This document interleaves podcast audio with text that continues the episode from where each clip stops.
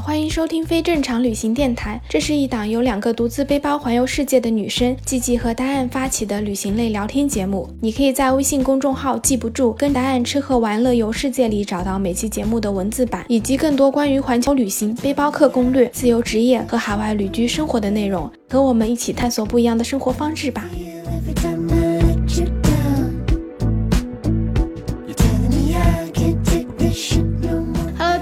我是 G G，我是达彦。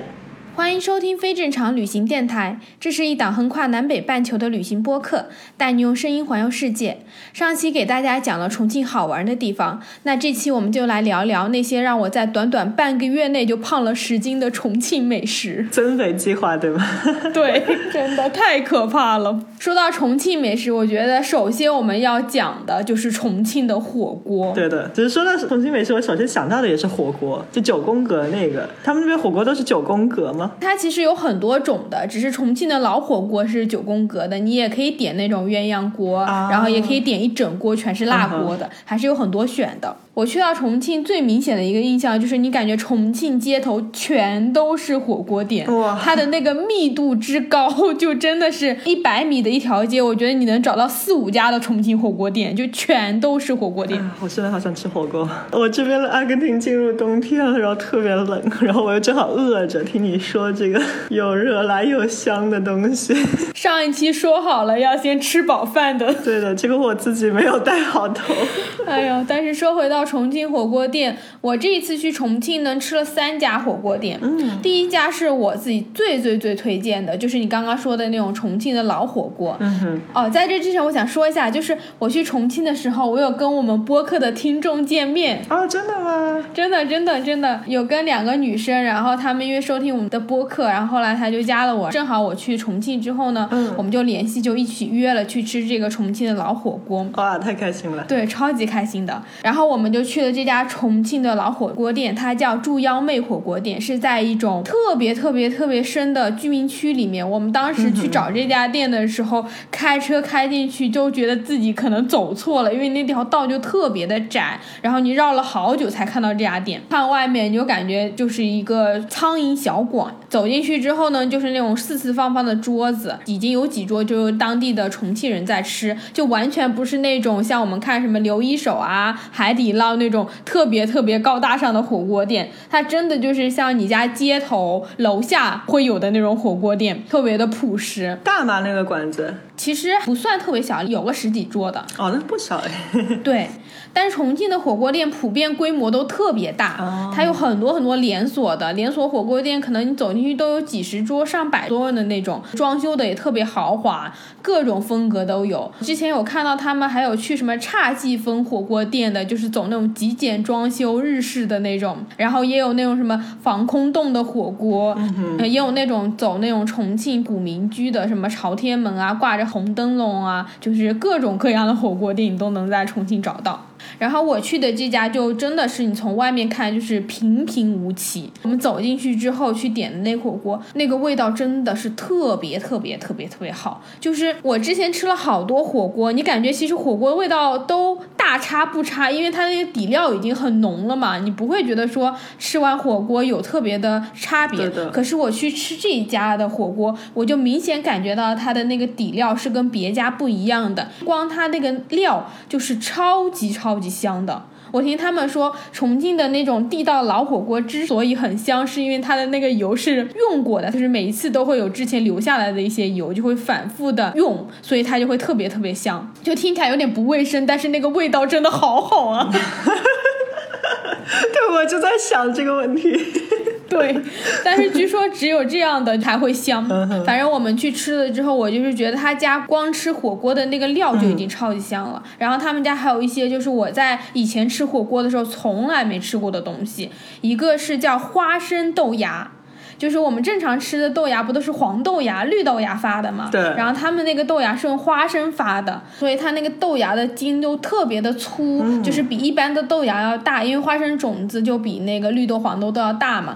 哦，从来没吃过花生豆芽。我也从来没有吃过，我都从来没有见过，就是比较大一点的，就像是绿豆芽变大了四五倍的那个样子，然后它吃起来就是有点脆脆的，我觉得特别好吃。还有另外一个东西我没有吃过，叫香豆腐，嗯。它有一点点类似于鱼豆腐，但是它是白色的，做成那种像小麻花一样的形状，然后咬起来就特别有嚼劲，有点像是鱼豆腐和千叶豆腐的结合版。哦，我们去重庆吃火锅就一定要喝重庆的啤酒，嗯然后我们就点了重庆的国宾啤酒。他给我们倒啤酒的那个碗，像是《水浒传》里面武松打虎过景阳冈的那种陶的那种碟子，然后大家就把那个啤酒倒在那个陶碗里面直接喝。哇，这么好爽！我想《水浒》里面好像就是大家一只脚翘在椅子上面，一只手就端着这个碗然后喝的。对对对，就是真的是那种大口喝酒、大口吃肉的感觉。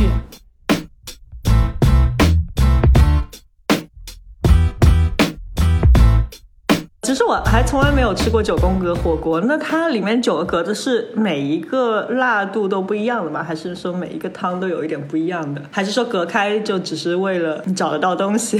九宫格它其实汤底是一样的，它只是把它隔成了九格而已。然后这样子的话，你每个格子就可以涮不同的东西，因为它每一格就会有不同的温度。因为你的火，比如在中间，中间那个就会旺一点。哦，这样子。还有一种说法是，重庆比较早之前，居民他们去吃火锅，大家是会拼锅的，所以就等于九宫格，就有几格是你吃，另外几个是别人吃。啊，你几个我几个。对可是它这个分格是一直分到锅的底下的嘛？对，是分到底下的，但是我也有吃过，就是它不是分到底下的，它只是上面隔了一格，所以我其实也不知道，就是它到底应该是什么样子的。如果就是听我们播客有重庆的朋友，可不可以给我们解释一下？嗯哼，就说回到这个猪腰妹火锅店，他们的那个火锅比我们正常吃到那个火锅要大很多。我不知道你有没有吃过东北的那种一锅乱炖的，它是一个铁锅，哦大部分人都是直接会点全辣的，嗯很少人会点鸳鸯锅什么的。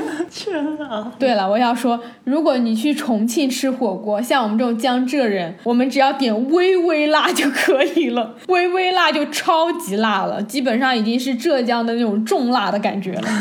好的，记住了。我听他们说，即使是重庆本地的人，嗯你去点那种重辣，他们自己都会吃不消，因为真的非常的辣。那谁会点重辣呀？在重庆？我感觉应该还是有很多当地的人会喜欢吃的，还是有很多很能吃辣的人。啊，不管是火锅还是他们什么酸辣粉儿，然后凉面、拌面的，全都是红色的。哦就是你基本上在重庆买到每一样食物，上面都是飘着红色的油，然后各种辣椒油、香油什么的。所以就是完全不能吃辣的人，在重庆就没什么可以吃的了吗？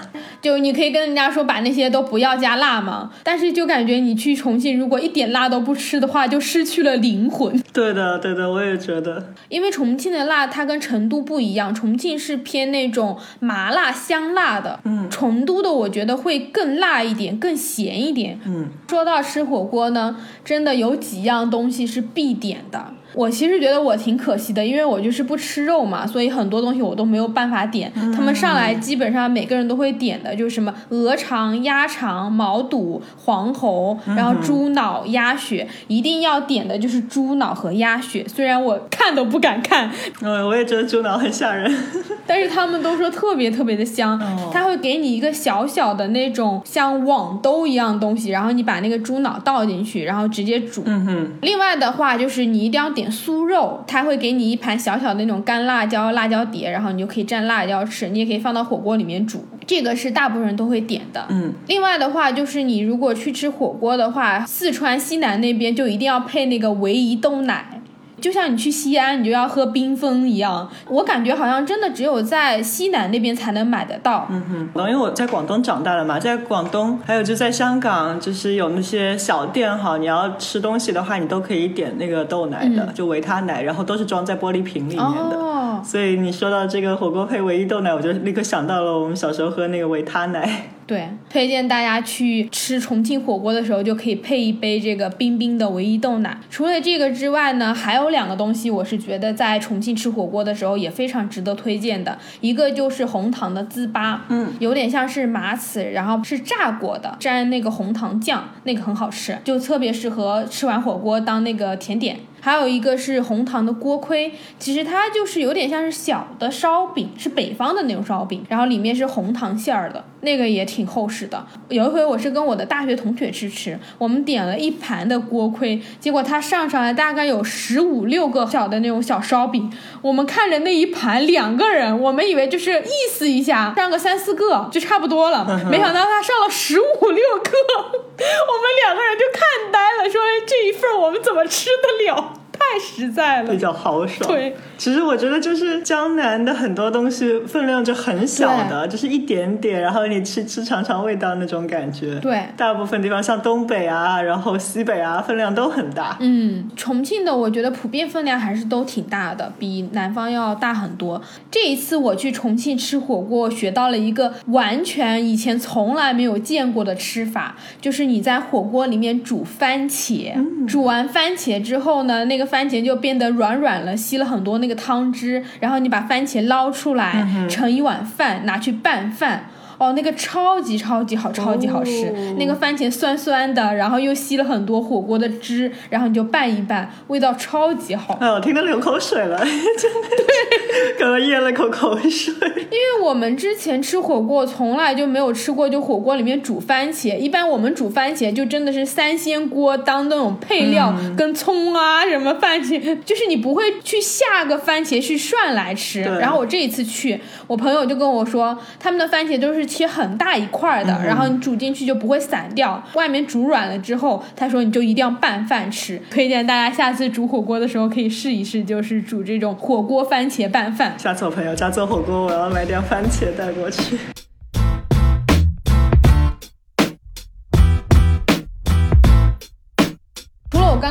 这个猪腰妹火锅，它就是属于那种正宗的重庆老火锅，在那种小巷子里的。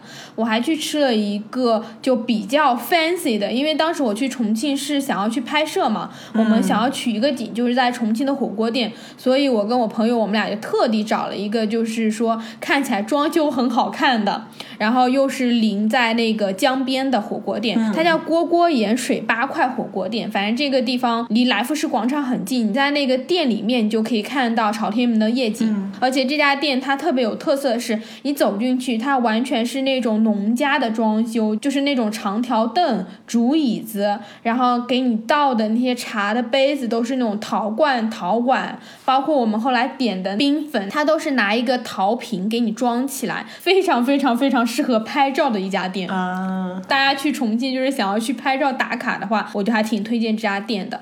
但是这家店的味道的话，我觉得它是属于连锁火锅店的那种感觉，你吃起来是好吃的，但你不会像我前面去吃那个猪腰妹一样，我会觉得它的那个味道有让我觉得很惊艳。这家店就是味道在水准之上，只是它不会让你吃到一下说哇，我从来没有吃过这么好吃的火锅。啊，也有可能你之前去吃的是你去的第一家，所以特别让你惊艳。嗯，也有可能他们是大的火锅店，所以他们要保持那个水准，就是比较维稳，就不会说特别去创新或者特别有他们的特色。对，然后我还去吃了一家就是明星同款火锅店。重庆真的是一个网红打卡地，就到处都有各种明星，比如说去录综艺节目啊，然后他们就会去吃火锅。我去吃的这一家呢，非常非常之偏僻，嗯，因为我有一个特别好的大学同学，一个女生，她是王一博的狂热粉，啊，然后她去重庆，她就去吃了这家，好像是王一博之前在录一个综艺节目的时候，他们下了综艺，然后大家一起去吃的。这家火锅店叫鹅毛大雪，在远离重庆市区的一个很偏僻的地方。这个名字根本不像火锅店的名字，太有诗意了，感觉。对，反正就当时我们从市区开了半个多小时才开到这家火锅店。其实那边已经人很少了，那家火锅店其实并没有很好，可能环境比较好，也比较隐蔽。我觉得这是主要王一博他们会去吃的原因。如果你在市中心的话，可能真的会人很多。嗯嗯，因为我当时还背着我的相机什么的，店员看我背着相机，然后就问我说：“你是来拍王一博同款的吗？”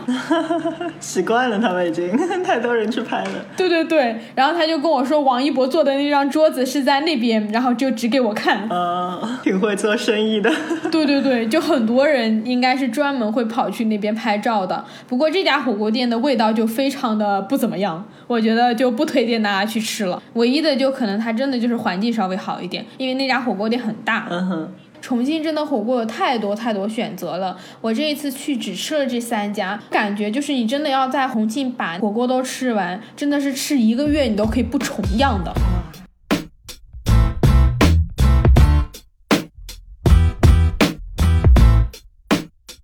那重庆除了火锅还有什么好吃的呀？除了火锅之外，其实重庆的菜它有一个名字的，它叫江湖菜。像我们前几天也讲到，就是重庆的菜分量特别大，嗯你去吃他们当地的那种小饭馆，你基本上两个人的话点两个菜就够了。我跟我朋友去吃了朝天门边上的一家很小的饭馆，嗯是吃了一个豆花饭，我们点了一个毛血旺，嗯，整大锅端上来，里面的料就非常非常丰富，哦，记得我上学的时候，我朋友就很爱吃毛血旺，南方的毛血旺，它端上来也是那么一大盆，可是这底下很多垫的都是什么豆芽啊、生菜啊，嗯就并没有那么实在。但重庆的毛血旺，它底面就是实实在在全都是料，我觉得两个人吃那一盘就够了。哇，所以在重庆是不是吃饭要多一点人去吃？两个人的话，你点不了什么菜，都很大份啊。对，去重庆真的是要叫好几个人一起去点。在重庆一定要广交朋友，然后一起去吃饭。对，最好就是我感觉四五个人去去吃，嗯因为你去吃火锅的话，这样你也可以点很多。嗯，对的。然后我自己特别特别喜欢的一道菜叫豆花饭，就豆花是介于豆腐和豆腐脑之间的一种状态，它比豆腐呢又要软一点，又比豆腐脑呢要硬。对，我们有叫豆腐花，然后有咸豆腐花，然后有甜的豆腐花，然后有汤的，然后里面的就是还是块状的，但是很软，就基本上就是勺子一咬就开了的那种。哦，那个就是豆腐脑，其实我们俩说的是一个东西。OK，但是重庆的那个豆花饭，它的那个豆花是要比豆腐脑要更硬一点，嗯，但是它又没有像豆腐那种变成了整块很扎实的一块一块的，他们是这样子一个豆花盛出来，然后给你两个碟子，一碟是青的辣椒，一碟是红的辣椒，嗯你就咬那个豆花，直接沾那个辣椒吃。这两个辣椒碟就是这个豆花饭的精髓，因为这个红辣椒就超级无敌香，然后那个青辣椒的话，味道就是很清爽，然后又很辣，有一点点咸咸的。所以是没有饭的，对吗？那它底下是可以配饭的，有点像是我们那种豆腐盖浇饭一样的那种感觉的，因为你光沾那两个辣椒就已经够咸了，然后你就可以拌饭吃。嗯哼，你去点的时候，你就可以去跟店家说你要两种不同的辣椒，因为有时候他们只会给你上一种。嗯哼，然后豆花饭还有很多衍生版本，就是你可以上面有那种肉燥的，然后肉末的豆花饭，就有好多种不同的。这个是我在其他地方都没有见到过的，所以我挺推荐大家去重庆的时候可以吃。除了这个之外，我觉得重庆还有一个东西，就是你一定要吃的，就是重庆的烧烤，因为它有一些就是我自己以前没有吃过的品种，比如说烤苕皮，你知道苕皮是什么？你不知道？那你有吃过那个宽粉吗？有，苕皮就是跟那种宽粉很像，但是它是特别特别宽的一张。我买过的那种，大概可能有一张 A4 纸差不多大小，比 A4 纸小一点。什么？这么大？对，很大一张。然后它先放在那个铁板上烤，嗯哼烤的两面焦焦脆脆的之后，就涮那个油。烤香之后，它会在里面撒那个葱花，撒辣椒面。有些地方它会在里面撒那种酸萝卜，有些地方会在里面撒榨菜。撒完之后就把它卷起来，把这些料都包在里面，然后你就可以吃，就超级超级香。这就像个卷饼一样的 重庆卷饼。对，有点像是卷饼的那种感觉。可是苕皮它是有筋道的，嗯所以我感觉它其实是比一般的那种面食的卷饼也好吃。嗯，除了烤苕皮之外，他们还有烤豆皮。一般我们烤豆皮就是只是豆皮这一串儿嘛，他们那个豆皮也是跟苕皮是一样的，差不多 A 四纸大小的一大块的豆皮，把豆皮烤的脆脆的之后，再放各种料，也非常非常的好吃。然后其他的就是一些我们正常在烧烤店都能吃到的那些串串，但是我觉得重庆可能烧烤好就好在它的那些辣椒真的是特别香，撒上去之后，你就会觉得那个烧烤的味道就特别足。那有什么适合夏天吃的嘛？你感觉这些火锅啊、烧烤啊都特别热辣的，你要是夏天去，不会很热吗？对，所以我去重庆，我基本上每天都要吃一碗冰粉，特别的爽。重庆有非常非常多冰的那种甜品。嗯首先我自己最喜欢吃的是冰粉，冰粉它有点像是那种烧仙草的质感，但它是透明的。哎，我有吃过，上海有。对对，我记得我小时候吃的那种叫石莲豆腐，就跟冰粉特别特别像，它就是一种植物做的，也是那种透明的，但是我们那个时候只是浇蜂蜜，但是重庆的冰粉上面就会撒好多好多料啊，最最原始的版本就是会撒山楂片、葡萄干，然后撒芝麻，放一点那种糖水。可是现在就是发展出来就有很多那种特别的全家福豪华版，上面就还会有小汤圆、芋圆、花生米、玫瑰冰粉，上面是会加那种玫瑰酱的，还有各种什么水果味的冰粉，都特别好吃。因为夏天的话，就吃一个冰粉，就是觉得特别凉。买一碗冰粉，端着走在路上吃，我觉得很多地方你都不太好意思，就是端着东西在路上吃。但重庆真的是一个，比如说我拿着一个烧烤，或者我端着一碗冰粉走在路上吃，我就觉得很自在，就是没有关系的。因为大家都是这样子的嘛。就是很舒服的一个状态。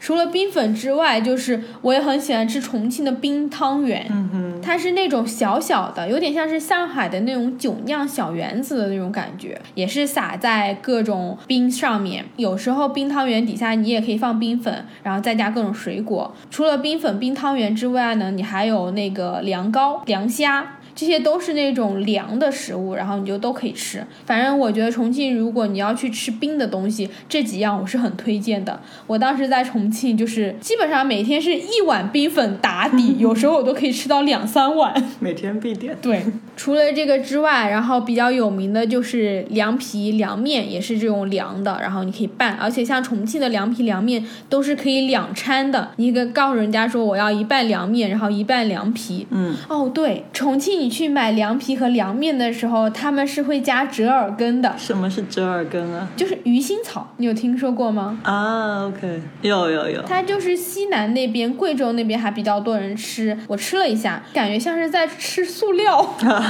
鱼腥味还挺重的。但是像我重庆的朋友，他们都觉得那个东西可香了，我自己吃就有点觉得承受不了。你还吃不习惯，可能。对我吃不习惯，对他们来说，就是他们夏天拌凉面啊、拌凉皮啊，这就是必备的。嗯，我是觉得大家可以去尝试一下，就是体验一下这个折耳根的味道。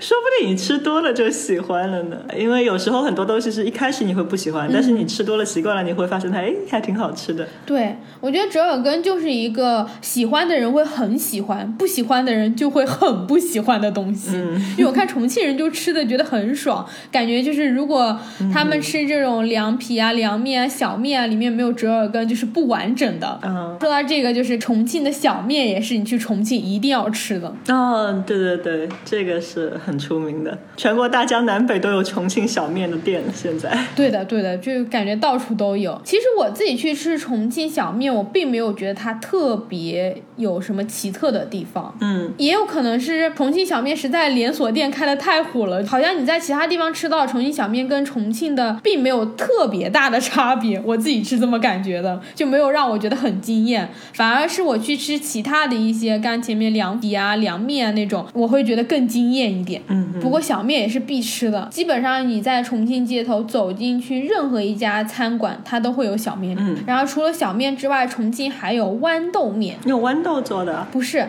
它是那个面上面，它会撒一勺黄豌豆，就是煮熟的豌豆，然后就拌着吃。哦，然后除了这些之外，我觉得重庆真的是一个有非常非常多土豆制品的地方。像比较有名的，它有那种什么狼牙土豆，就是削起来像一根一根土豆条一样，但是它是花式的。然后就是炒土豆、土豆块、土豆片，有凉拌的，有热的，还有那种土豆泥。就是你在重庆买小吃，光土豆这一个品种，你就可以买出来五六种。让我想到了英国。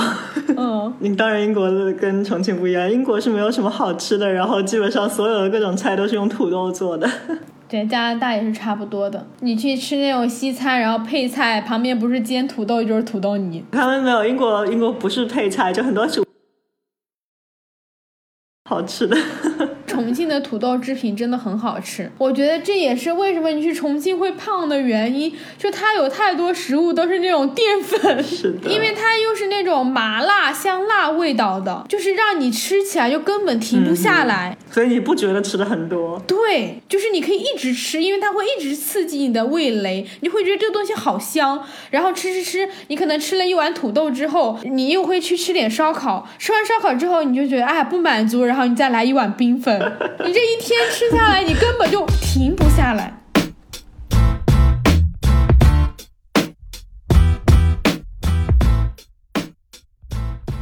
重庆真的，它的美食分布率真的太高了。除了我前面讲说，就是到处都是火锅店以外，它还是到处都是小吃店。就你走到哪里，你就感觉你都能买到食物，真的是走到哪吃到哪。然后不管你是什么中午、晚上、早上，你都可以吃到对应的。像他们早上起来就可以先吃一碗重庆小面，早上吃重庆小面啊？对。然后你不吃重庆小面的话，你还有什么红糖馒头、三角糕，很高热量，听起来。对，就是全都是淀粉制品，然后再加上重油重辣，就是你在那边真的特别容易发胖。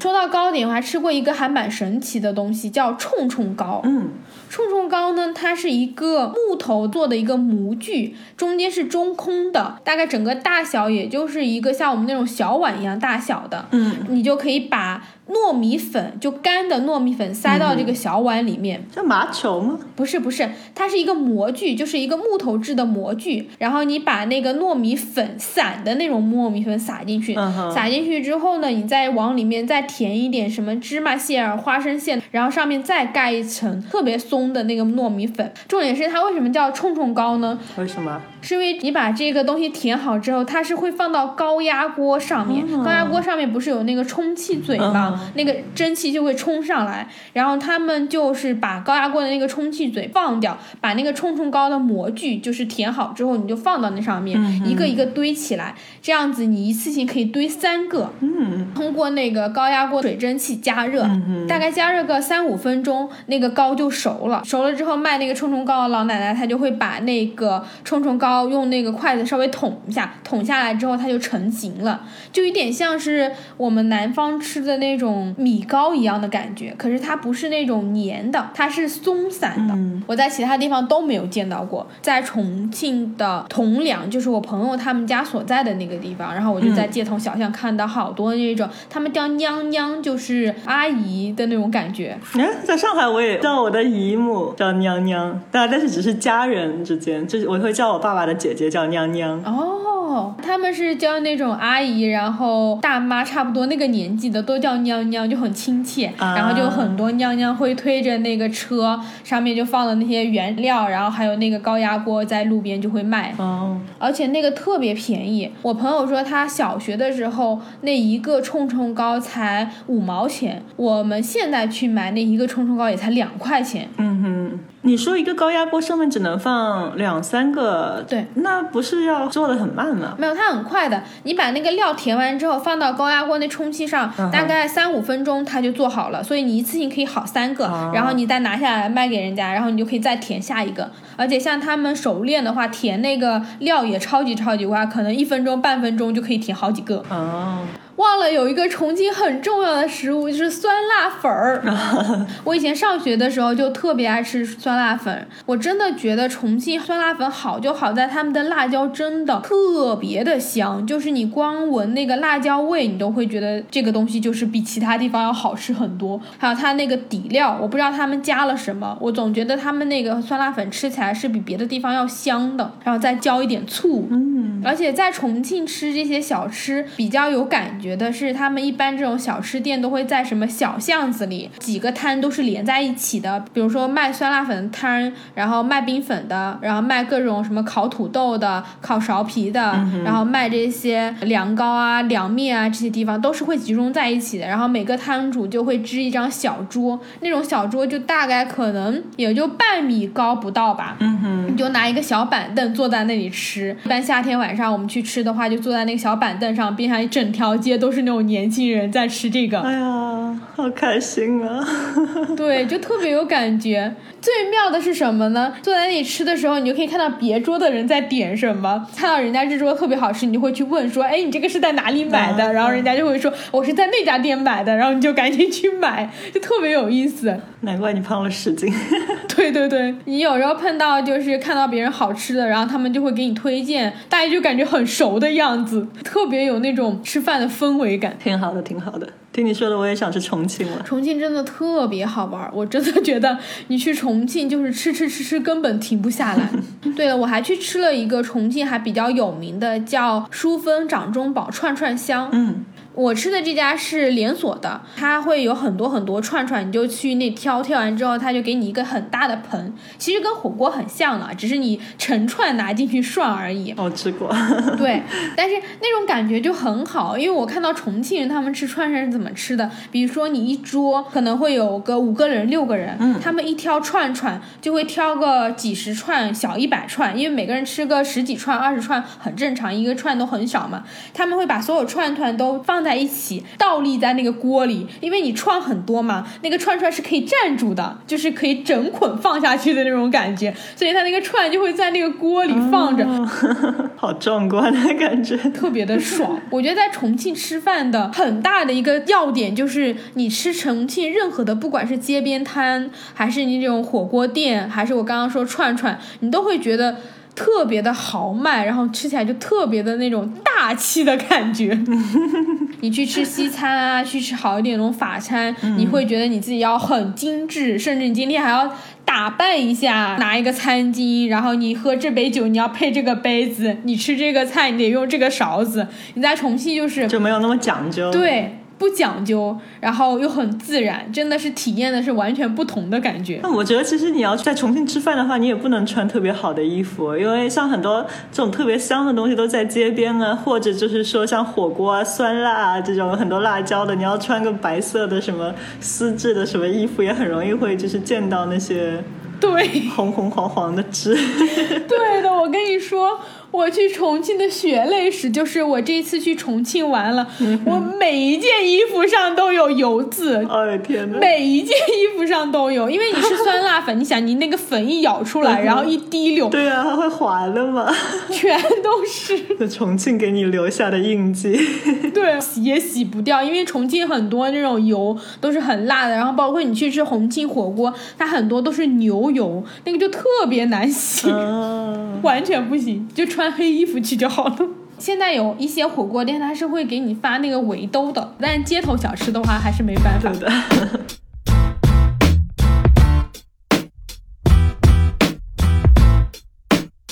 最后的话，我就给大家推荐一个，就是集中可以去吃各种小吃的地方。嗯，我们很多地方都会有那种什么美食街啊，然后夜市的那种。重庆的话，它有好多好多这种小吃美食的集合地，他们都管那个叫好吃街，就好吃的好。啊，我朋友告诉我，他们是念好吃街的，然后有非常非常多不同的好吃街。嗯走进去其实就是我们那种夜市美食市场一样，你走进去之后就会有大大小小上百个摊子，基本上在那种里面，所有的重庆小吃你都可以吃到，特别爽。虽然说好吃街的话，它可能没有那种很古老的店，因为毕竟它是集合的连锁摊位嘛，嗯有一些在小巷里、居民区里的可能味道会更好一点，但是整体我觉得它是在水准之上的，就是你去吃，你不会觉得哪一个不好吃。重点是，我觉得重庆吃饭真的没有那么贵，它物价不高。对比北上广 深。便宜超级多，像你重庆去吃一个酸辣粉，也就十块钱、十二块钱，嗯你吃个凉面也就是十块多，一份凉面你其实就能吃饱了。嗯我刚刚从上海回来嘛，上海吃饭，我就发现我点一杯咖啡五十五块钱、六十五块钱，我想说我在重庆我都能吃火锅了。哎你去的是贵的咖啡，现在也有便宜的。上海确实物价很贵，现在你有时候点一碗面，就是最便宜的都要三四十块，那种小馆子都要三十多块。对，真的很贵。像重庆的话，你点一碗面只要十几块钱。对，你像其他地方，你可能打开大众点评，你说要搜一搜哪家店更好吃。可是重庆那种给你的感觉是没有门槛的，就你不管选哪家都好吃，然后你拐一个街角，你就能找到好吃的东西。就即使像我这种已经不吃荤的了，就光吃这种什么土豆制品，我都可以吃饱。嗯，逃也逃不掉。因为它有太多选择了。像喜欢吃肉的街口都还有那种卤肉，然后什么鸭脖，你就可以站在那个街口，直接让他们给你拌一份那种凉拌菜，然后卤的牛肉、卤的猪耳什么的，看起来都很好吃。我不能再听你说了，饿到不行了已经。真的，重庆真的是我觉得，就即使什么都不玩，光在那里吃，你都可以吃整整一个星期都吃不够的。嗯我当时去重庆的那半个月嘛，基本上就是每天早上一睁眼就开始吃饭，然后一直吃到晚上，晚上可能吃完一顿火锅，然后朋友说要不要再去吃烧烤，我说不行不行，真的不行。天哪，你真的不是去工作的。就是工作完了之后，你再吃一顿火锅，你会觉得更爽。然后你会觉得，哎，我好辛苦，你要犒劳自己。所以就是，如果大家很喜欢吃的话，一定就是要去重庆。重庆算是我自己在国内这么多城市里面，就是吃的真的是最爽最爽的一个地方。今天这一集，我应该把重庆我吃到过所有值得吃然后好吃的食物 都讲了一遍。不知道大家有没有听饿？如果听饿的话，请在留言告诉我们，或者也可以留言告诉我，还有哪些重庆好吃的东西是我今天没有讲到的，我们也可以继续再去吃。那这就是我们这周的播客，咱们下周六继续闲聊全世界拜拜。拜拜。You're